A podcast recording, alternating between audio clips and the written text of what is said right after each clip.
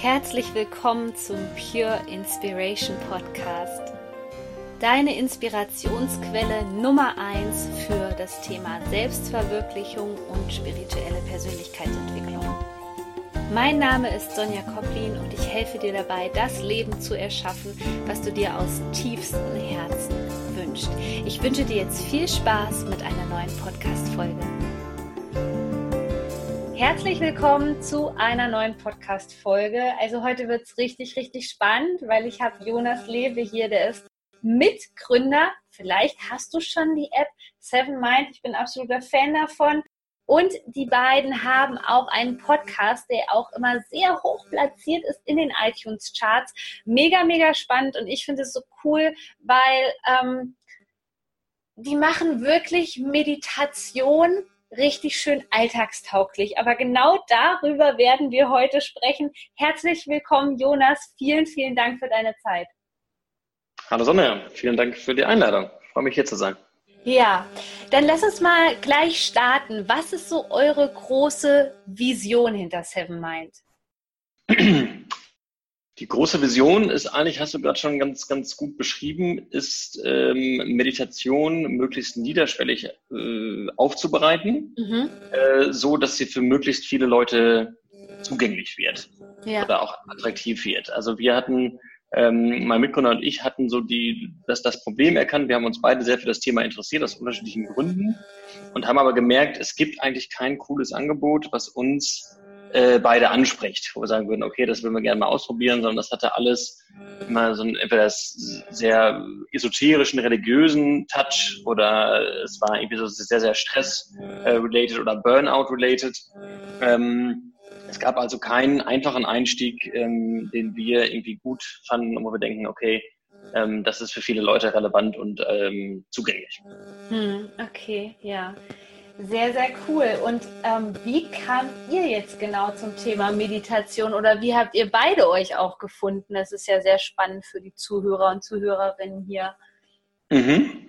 Also wie wir beide uns gefunden haben, das ist ganz, ganz witzig. Wir kennen uns, ähm, ich würde sagen, über 26, 27 Jahre mittlerweile. Oh wow. Unsere Eltern waren schon befreundet, haben zusammen in einem Chor gesungen.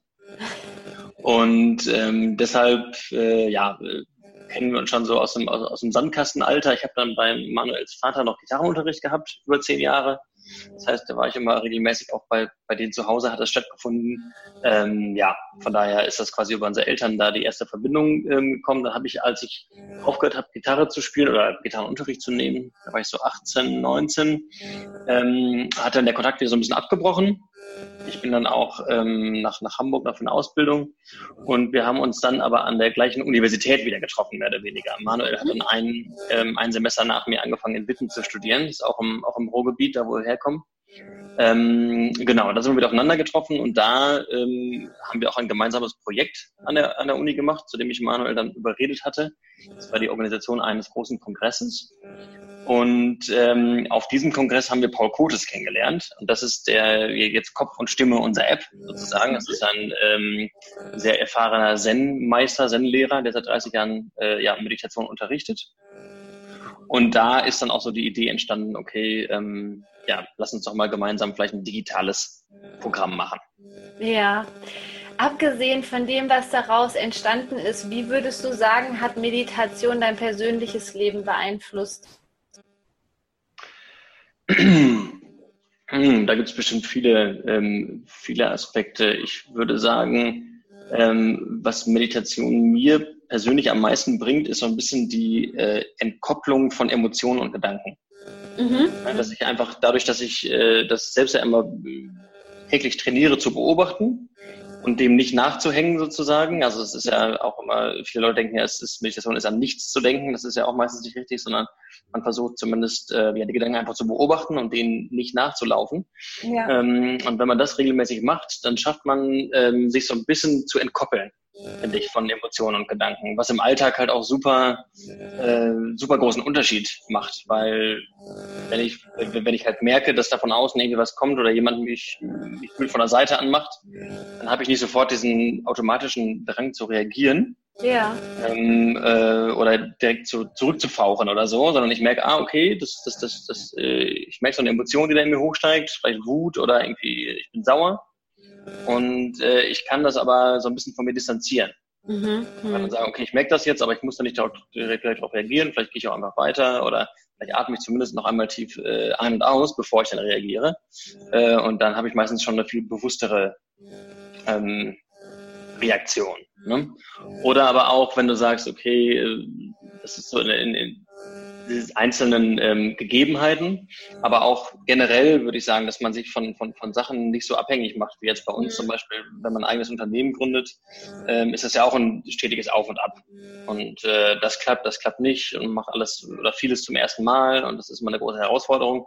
Wenn man da jetzt die ganze Zeit mit seinem Leben dranhängt und sagt, okay, wenn das ist sehr, sehr risikoreich alles, was man macht. Also man stammt ja da aus dem, aus dem Nichts irgendwas raus und die meisten Startups gehen auf dem Weg irgendwo ähm, irgendwo kaputt. Mhm. Muss man sich halt ähm, bewusst sein. Und wenn man dann sagen würde, okay, wenn man da komplett dranhängt und sagt, okay, mein Wohn und Weh ist davon abhängig, dann hat man, glaube ich, auch äh, viele schlaflose Nächte. Mhm. Ähm, und wenn man aber auch sich davon ein bisschen entkoppeln kann und sagen, okay, das ist klar, das ist äh, gerade mein Lebensmittelpunkt und auch das Wichtigste, was ich mache. Aber äh, das ist nicht mein ganzes Leben. So, ich kann auch, wenn das nicht funktioniert, kann ich auch noch was anderes machen oder gucke ich halt weiter, was, was, äh, was passiert. Also es gibt einem dann so eine Gelassenheit. Mhm. Ja, das stimmt. Und wo du gerade von diesem Entkoppeln sprichst, ähm, habt ihr da eine spezielle Meditation auch für oder hast du da jetzt nochmal so einen Tipp, wie man genau das machen kann? Weil zu mir kommen auch viele Leute, die sagen, ich habe dieses wahnsinnige Kopfkarussell und mir fällt es schwierig, da auszusteigen. Gibt es da so eine Einsteigermeditation bei euch? Mhm, haben wir, genau, das ist eigentlich so der, der, der Grundlagenkurs. Ähm, das sind sieben Übungen mhm. ähm, nach und nach ähm, eigentlich dieses Konzept so ein bisschen erklärt wird. Der ist auch kostenlos, also das, das kann ich ihm empfehlen, das kann sich einfach mal runterladen und, und auszuprobieren. Und da erklärt Paul genau auch so ein bisschen ja, den, den Hintergrund und man ähm, lernt einfach die, die Gedanken zu beobachten durch die klassischen ähm, Methoden, dass man halt versucht, beim Atem zu bleiben ne, oder äh, Körperwahrnehmung, ähm, um so, so sich halt nicht von den Gedanken ähm, wegtragen zu lassen. Und äh, ich kenne das auch, wie du sagst, dass die Leute sagen, okay, äh, das klappt bei mir nicht, äh, ich kann nicht meditieren, weil äh, äh, das, mein Gedankenkarussell ist so, äh, mm. ist so schnell und so groß und dann merke ich, äh, ne, so, das ist, also das klappt bei mir überhaupt nicht, da kommen tausend ja. Gedanken. Und äh, ich sage dann immer, ja, okay, wenn du das feststellst, ist eigentlich super, weil dann ist Meditation genau das Richtige für dich. Ja? Also wenn du, wenn du quasi anfängst zu üben und du bist schon total entspannt, das fällt dir alles total leicht, dann würde ich sagen, super, aber dann brauchst du wahrscheinlich gar nicht mehr so viele Achtsamkeitsübungen. Mhm. Aber ähm, wenn du halt dich erstmal beruhigst und dann merkst, was eigentlich in deinem Kopf alles los ist, dann sollte sich das eigentlich motivieren, weiterzumachen, weil dann wirst du einen ganz, ganz großen Benefit davon haben, wenn du es regelmäßig machst. Ja. Weil dann, du hast ja dann erstmal das, das Bewusstsein, okay, ähm, ja, da ist tatsächlich relativ viel los, was sonst eigentlich eher im Unbewussten bleibt. Und ähm, jetzt beobachte ich das aber einfach mal und habe überhaupt diese Metaebene einmal zu erreichen, ähm, das ist, hat schon so einen großen Aha-Effekt, finde ich. Mhm. Den man natürlich dann nicht automatisch schafft, im Alltag überall einzusetzen. Also das gelingt mir auch nicht, obwohl ich jetzt schon ähm, ja, seit ein paar Jahren meditiere, klappt das auch immer nur ab und zu.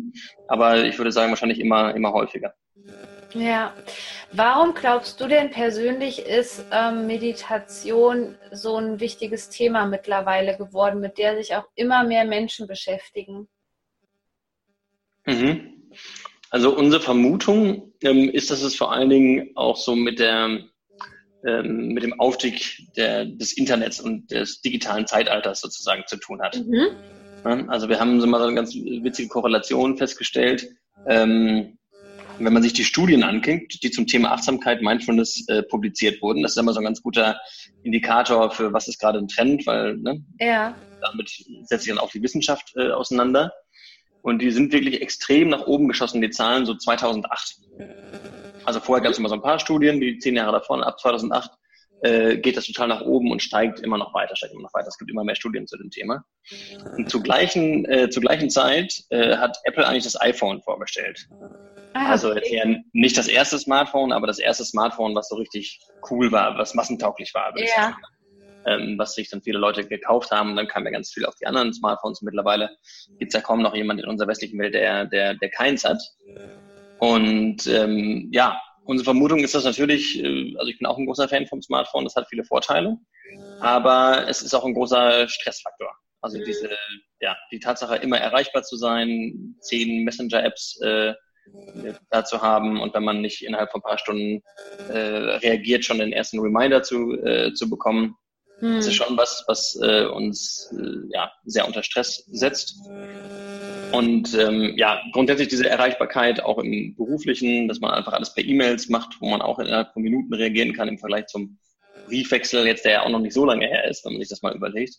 Ähm, jetzt vor 20 Jahren war es noch ganz normal, einfach alles per, per, per Brief zu machen, wie viel Zeit da zwischen diesen einzelnen Kommunikationssträngen war.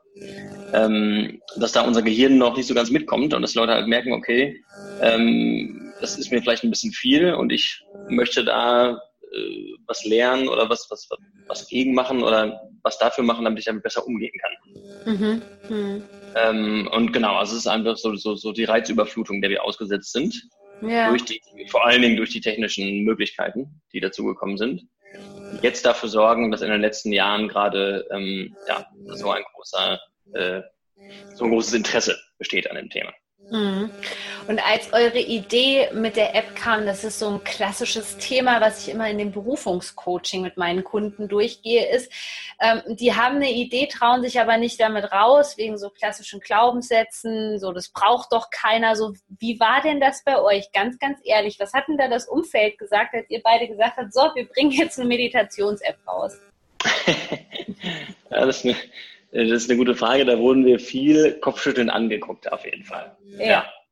Ähm, also sowohl von, von unseren äh, Kommilitonen, sage ich mal. Aha, mhm. ähm, ja, genau, die eher so das, das Thema an sich äh, schräg fanden, mhm. ähm, warum wir uns jetzt gerade Meditation aussuchen, als auch ähm, irgendwie Leute aus dem Businessumfeld oder dann so Investoren, die in Startups investieren, ähm, die auch sehr, sehr skeptisch waren, weil sie sagen, okay, das ist ähm, sowas per App, das, das, das, das ist irgendwie sehr, sehr widersprüchlich. Ja, ja. Einfach so gesprochene, sind, sind ja quasi auch nur Audio-Files, die da, die da drauf sind.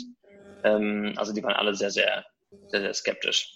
Okay. Ähm, ja. Und was hat euch dann so angetrieben, da dran zu bleiben und weiterzumachen? Weil bei vielen Menschen, Menschen scheitert es ja dann auch schon, dass die sagen, okay, gut, ich habe mir hier echt, wie wenn du sagst, von Investoren und die sagen schon, das ist nichts, ach komm, lass uns das lieber ne, über den Haufen mhm. werfen, was anderes mhm. machen. Was war da euer innerer Antreiber, der euch das hat durchziehen lassen bis zum Ende?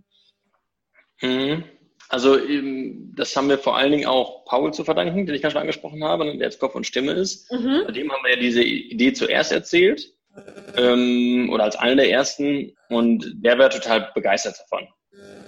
Ähm, und der hat uns dann so richtig gepusht und hat gesagt, komm, ähm, lass uns das zusammen machen. Und dadurch haben wir so ein bisschen Aufwind dann auch gehabt, auch wenn die anderen oder wenn 90 Prozent der Leute gesagt haben, okay, das ist irgendwie eine sehr komische Idee. Ja. Hatten wir schon mal einen Verbündeten sozusagen, der auch ein großes Netzwerk hatte und uns da viele Kontakte machen konnte und der uns natürlich auch sehr, sehr guten Content, äh, mit dem wir sehr, sehr guten Content aufnehmen hm. äh, konnten. Also wären wir jetzt auf, auf uns gestellt gewesen. Also wir hätten uns jetzt niemals zugetraut, so Sachen einzusprechen. Ne? Ähm, okay. Das macht, das macht schon einen Unterschied, äh, merken wir auch, ob jemand schon lange Erfahrung hat äh, in dem Bereich und einfach eine gute Stimme oder ob das halt irgendjemand abliest oder so. Ja. Ähm, ich glaube, das, ich glaub, das hätte nicht, hätte nicht funktioniert. Also der hat uns auf jeden Fall ähm, so, so, so, so ein bisschen gepusht und Zutrauen gegeben. Mhm. Und dann ähm, hatten wir auch nicht super viel zu verlieren. Ja. Ne? Es war, wir haben ja beide noch studiert. Das macht es auf jeden Fall auch leichter, dass man sagt, okay, wir mussten jetzt keinen gut bezahlten Job aufgeben. Mhm. Ähm, oder äh, ja, hatten ja auch jetzt noch keine Familie, die äh, da auf gewisse finanzielle Mittel oder sowas angewiesen war. Das hat uns natürlich relativ äh, ja, unabhängig gemacht. Und das Einzige, was wir dann natürlich sehr, sehr, sehr, viel opfern mussten, ist Zeit. Ja. Klar, so Studien und Gründen dann parallel, das war dann schon, ja, teilweise gab es nicht mehr viele andere Sachen, die so stattgefunden haben, außer ein bisschen Schlafen.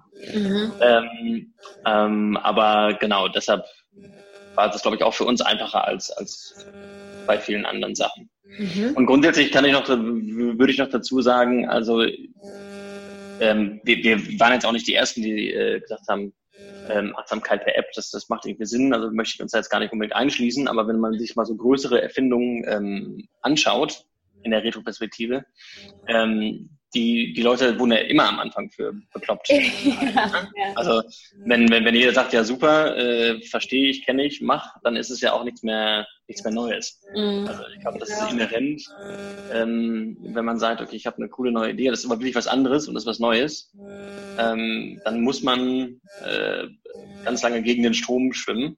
Ja. Ähm, und äh, ja, um, um dann am Ende trotzdem mal irgendwie Leute, Leute zu überzeugen. Ich glaube, wenn, wenn alle sofort sagen, super, ähm, dann ist es, ist es wahrscheinlich gar nichts, gar nichts Wahnsinniges Neues. Mhm. Ja, das ist echt total wertvoll, was du da gerade sagst. Und wann kam der Punkt, wo ihr so gemerkt habt, ey, das könnte jetzt echt was werden, das wird gerade richtig, richtig gut? Mhm. Ähm, ja, wir haben die App ja dann ähm, quasi en entwickelt ähm, und in die, in die App Stores geladen. Ja. Da, da kam natürlich der, dann der große Moment, weil, keine Ahnung, wir haben wahrscheinlich die App äh, 1.841.339 hochgeladen, so ungefähr. ja. Ähm, also da ist man dann schon, fragt man sich ja schon, okay, wie soll eigentlich irgendjemand äh, das finden? So wenn man, wenn man, wenn man ganz unbekannt ist natürlich. Ähm, und waren dann total überrascht. Wir haben dann sehr hemdsärmlich einfach so ein paar Blogs angeschrieben und haben gesagt, hier kommen wir, wir haben diese App gemacht, vielleicht wollt ihr mal darüber schreiben. Mhm. Und haben dann tatsächlich ein, ein, ein so ein iPhone-Blog, den ich, dem ich selber auch gefolgt bin, der hat das dann äh, aufgegriffen. Ja. Und da was drüber geschrieben und er hatte eine riesen Reichweite anscheinend ähm, hat, hat auf jeden Fall dafür gesorgt, dass wir innerhalb von zwei, drei Tagen irgendwie knapp 10.000 Downloads ähm, wow. bekommen haben.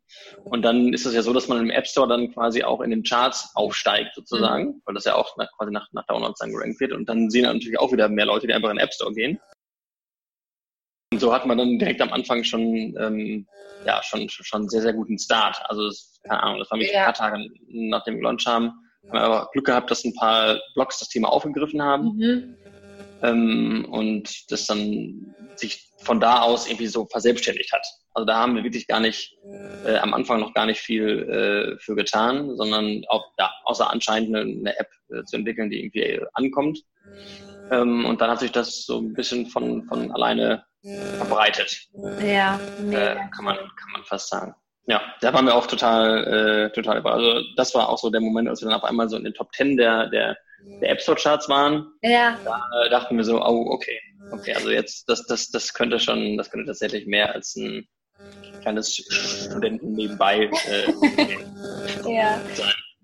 Super, ihr seid da wirklich ein Paradebeispiel für. Da habe ich auch sehr viel Respekt vor euch, dass ihr das so durchgezogen habt, dass sich das so super entwickelt hat.